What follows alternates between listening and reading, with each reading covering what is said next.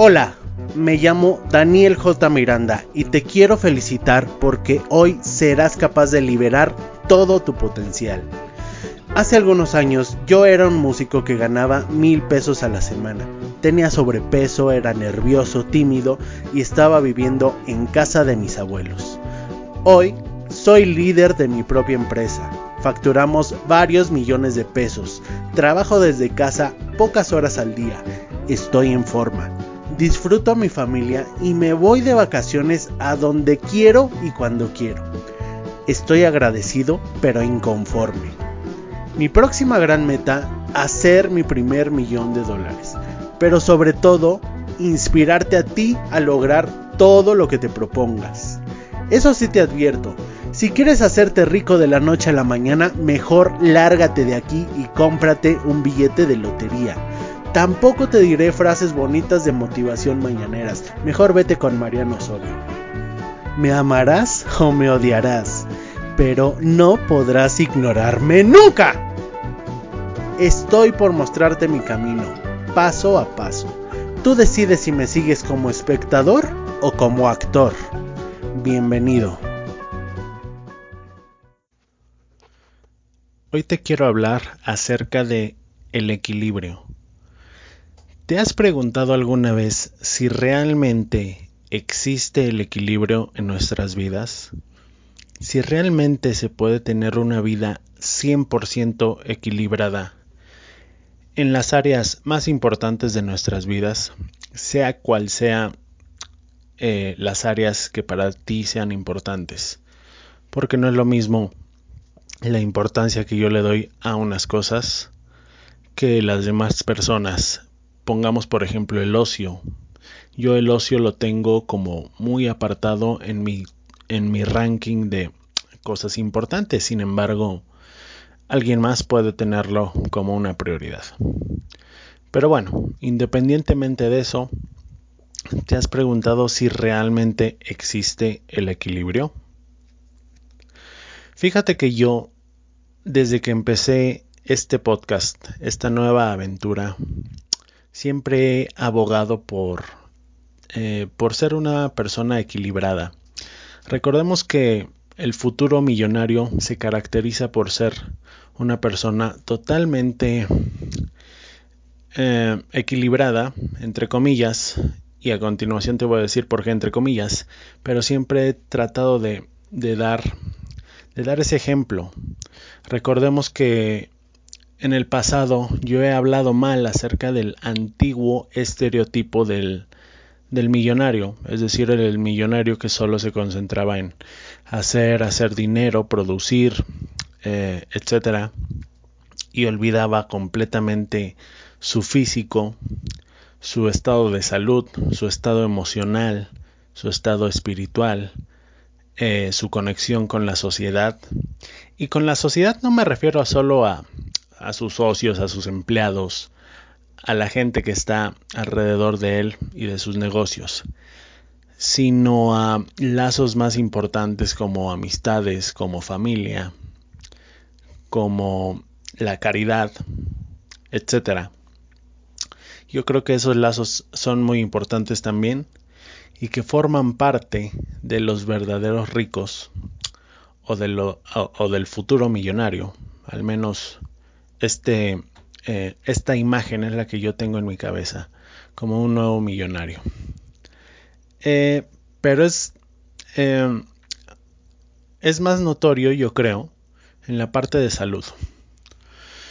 ¿Cuántas veces no hemos ya hablado de, de Carlos Slim, de Warren Buffett, de, no lo sé, Amancio Ortega, de el banquero Carlos Bremer.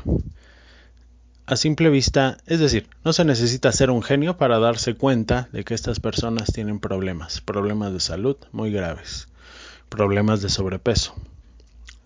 Y yo creo que como estos problemas, que son evidentes a la vista, pudieran tener muchos otros tipos de problemas que quizá no son tan evidentes a la vista.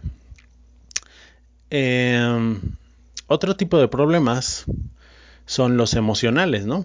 Uno se da cuenta claramente cuando alguien es demasiado reactivo o demasiado emocional. Este es el caso de Patricia Armendaris, una empresaria a la cual respeto mucho, sin embargo, a legua se nota que es una persona 100% emocional. Quizá tenga algo que ver con su género, aunque no soy, eh, no soy misógino ni nada. Por supuesto que no, pero está comprobado que hay diferencias biológicas entre hombres y mujeres. En fin, no me quiero desviar tanto del tema. Solo quiero dejar en claro que el estereotipo del millonario del siglo pasado, ¿no? O el antiguo estereotipo del millonario, que es una persona no equilibrada, que tiene muchos problemas en otras índoles de su vida y que eh, se enfoca demasiado en hacer dinero que abandona otros, otras áreas de su vida. Ahora, ojo, no estoy diciendo que el futuro millonario, o sea, tú y yo, no tengamos problemas, carezcamos de problemas. Por supuesto que no. No somos perfectos, pero al menos tratamos de ser lo más equilibrados posible. Bueno, y esto me lleva al tema de hoy, que es exactamente ese, el equilibrio. ¿Realmente se puede ser equilibrado? El otro día estaba escuchando una plática de Gustavo Vallejo acerca de este tema.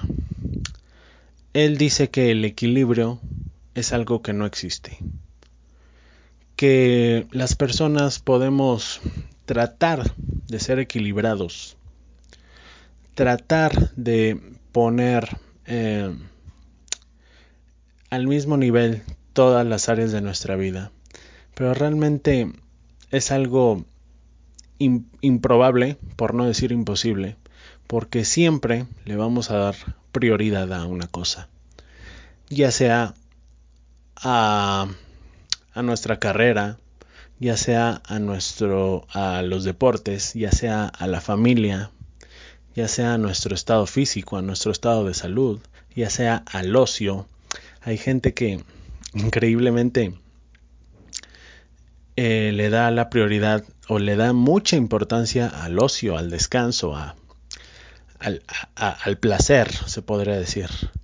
Estos son los llamados hedonistas. Yo no estoy diciendo, ojo, no estoy diciendo que, que un nuevo millonario, un futuro millonario, tiene que alejarse completamente del placer y que no puede gozar eh, no sé, de un partido de fútbol alguna vez, de una cerveza, de, de, dormir 10 horas al día eh, eh, el fin de semana. No estoy diciendo esto.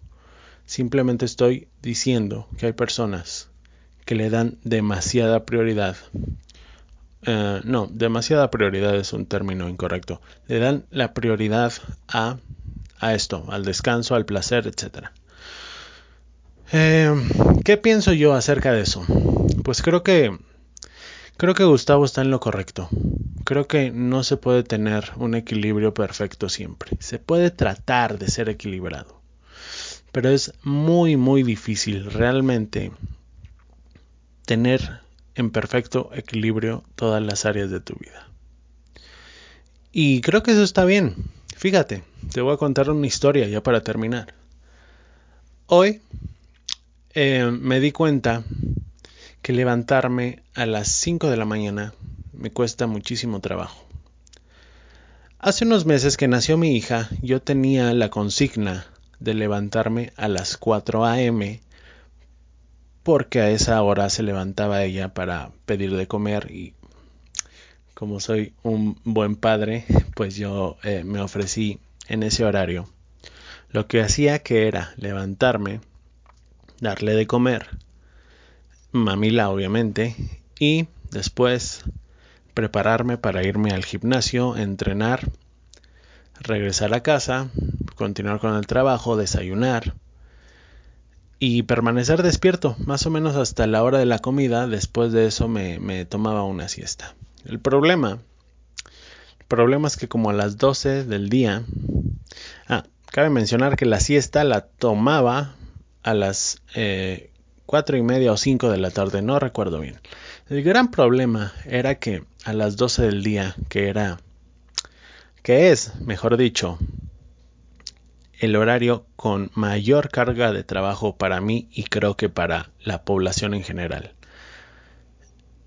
En ese momento mi energía bajaba drásticamente, muchísimo. Me sentía somnoliento, me sentía cansado, me sentía enojado, irritable, sin ánimos.